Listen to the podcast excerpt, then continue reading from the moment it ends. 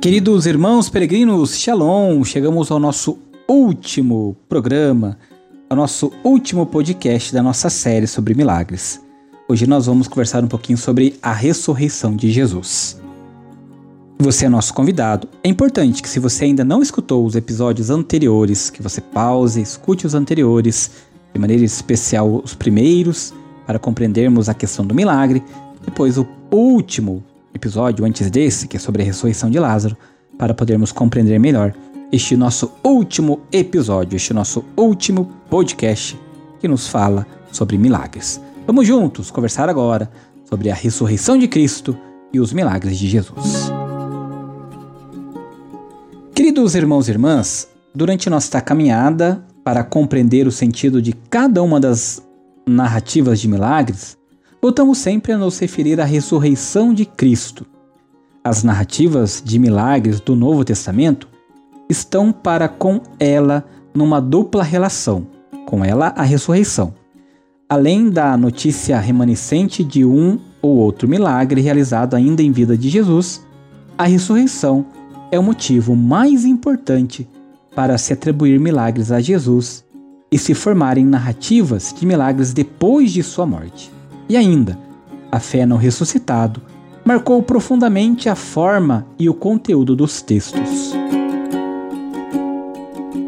Irmãos e irmãs, é necessário que nós compreendermos que, apesar de as curas, os exorcismos, os sinais terem suas raízes na obra de Jesus anteriores à Páscoa, a maior parte dos relatos nos indicam que estas curas e milagres, tais como estão nos evangelhos, pressupõem a fé no Senhor ressuscitado, o que se pode observar de modo particular no fato de as narrativas empregarem títulos de grandeza e conterem interpretações da obra de Jesus. Apesar disto, os textos possuem um sentido profundo e realísticos. Eles revelam, através de uma representação figurativa, alguma coisa daquele mundo inconcebível da figura de Jesus Cristo e de sua significação salvífica para toda a humanidade. Estes textos nos indicam, muito mais claramente que outros textos, que a vida e a obra de Jesus vieram totalmente de Deus, que Deus e seu reino já se acham realmente presentes neste mundo através de Jesus, que graças a Ele, Jesus, todas as potências que ameaçavam o homem inclusive a própria morte, perdem sua força e que, em virtude de sua glorificação, um pedaço do nosso mundo histórico já entrou em sua realização plena e definitiva.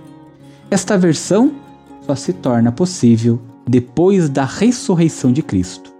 Por isso, a origem dos textos, em sua forma atual, deve situar-se no período posterior à Páscoa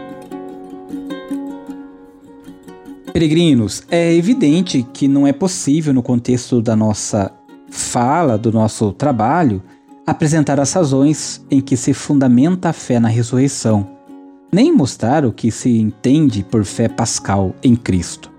Podemos apenas chamar a atenção para a singularidade da ressurreição de Cristo com relação aos acontecimentos da vida histórica de Jesus.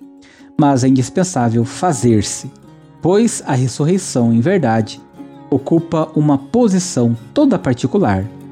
Nada da vida de Jesus é tão central nos escritos do Novo Testamento como a sua morte e ressurreição.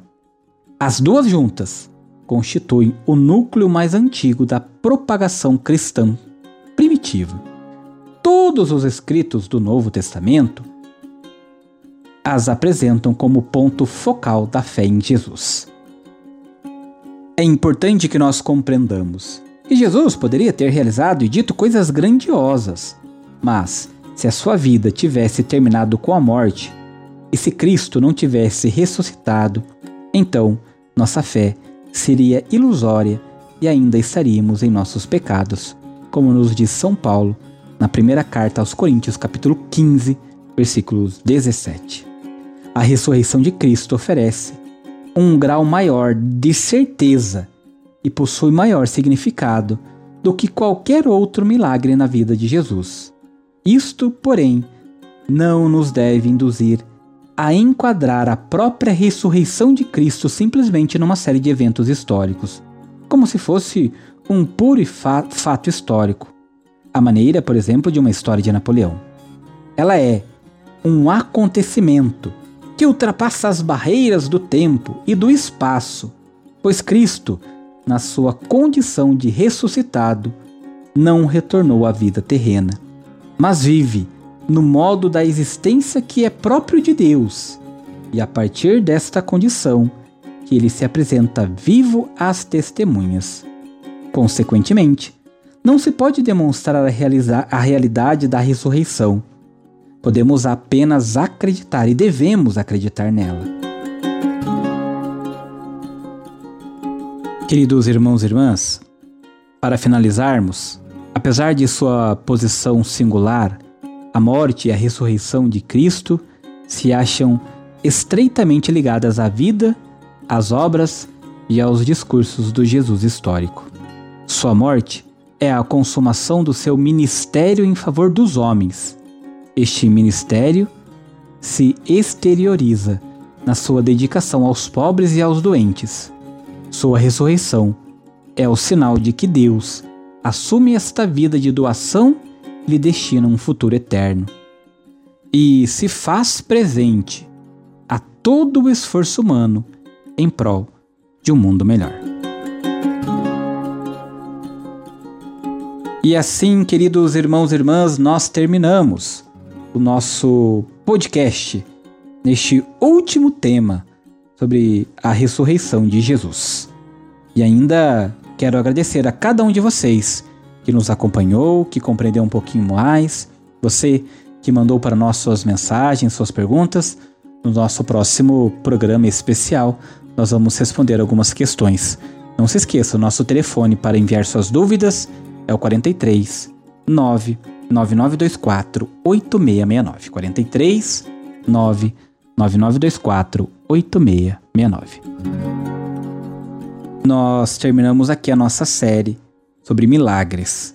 Mas continuamos com as nossas orações, com as nossas novenas, através do nosso canal Padre Eric Simo no YouTube. Se inscreva, ative as notificações, também nos siga no nosso Instagram Padre Eric Simo, também curta a nossa página no Facebook Padre Eric Simo. Até a próxima. Deus abençoe. Shalom.